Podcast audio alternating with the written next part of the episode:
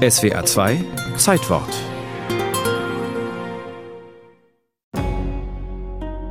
Am Morgen des 29. Juli 626 drängen sich die Menschen auf den Stadtmauern von Konstantinopel. Sie wollen ihren Augen nicht trauen. Um die Stadt herum reiten mehr als 80.000 avarische Krieger. Bärtige Männer, die das Haar zu Zöpfen geflochten tragen, mit Brustpanzern, Schilden, Ramböcken und Schleudern. Die Reiter haben die Hauptstadt des Byzantinischen Reichs eingekesselt.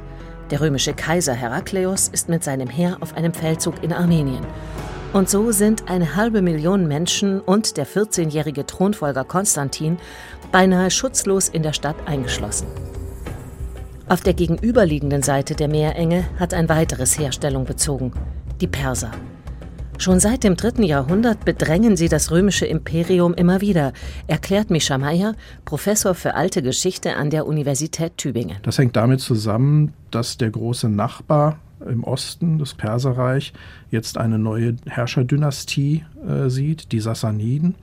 Und die Sassaniden versuchen ein wenig anzuknüpfen an die großen alten Zeiten des Perserreiches und greifen an allen Orten und an allen Ecken immer wieder an. Für die Belagerung Konstantinopels haben sich Perser und Awaren aus taktischen Gründen verbündet. Denn vor allem den Kagan, den als unbesiegbar geltenden Herrscher des avarischen Reitervolks, fürchten die Römer wie den leibhaftigen Teufel. Sie zahlen sogar eine Art jährliches Schutzgeld, um ihn gnädig zu stimmen und nicht angegriffen zu werden. Jährlich etwa 200.000 Solidi. Heute wären das viele Millionen Euro. Trotzdem ist es am 29. Juli 626 soweit. Perser und Awaren blasen zum gemeinsamen Sturm auf Konstantinopel, die wichtigste Bastion des Christentums. Ich glaube, wir haben uns noch nicht äh, hinreichend bewusst gemacht, dass antike Zeitgenossen das gesamte Geschehen um sich herum vorwiegend in religiösen Kategorien wahrgenommen haben.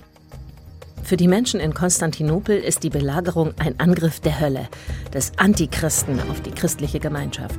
Und weil der Kaiser ja nicht da ist, übernimmt es also der Patriarch, das Oberhaupt der Kirche von Konstantinopel, die Verteidigung der Stadt zu organisieren. Er trägt eine Ikone der Jungfrau Maria auf der Stadtmauer hin und her. Er lässt Bilder der Mutter Gottes malen und auf der Mauer aufstellen. Er betet um ein Wunder. Und wirklich, als der erste Pfeilhagel einsetzt, schnelle persische Boote auf dem Bosporus erscheinen und die Ramböcke gegen die Stadttore krachen, erscheint Maria mit einem Schwert in der Hand auf der Stadtmauer.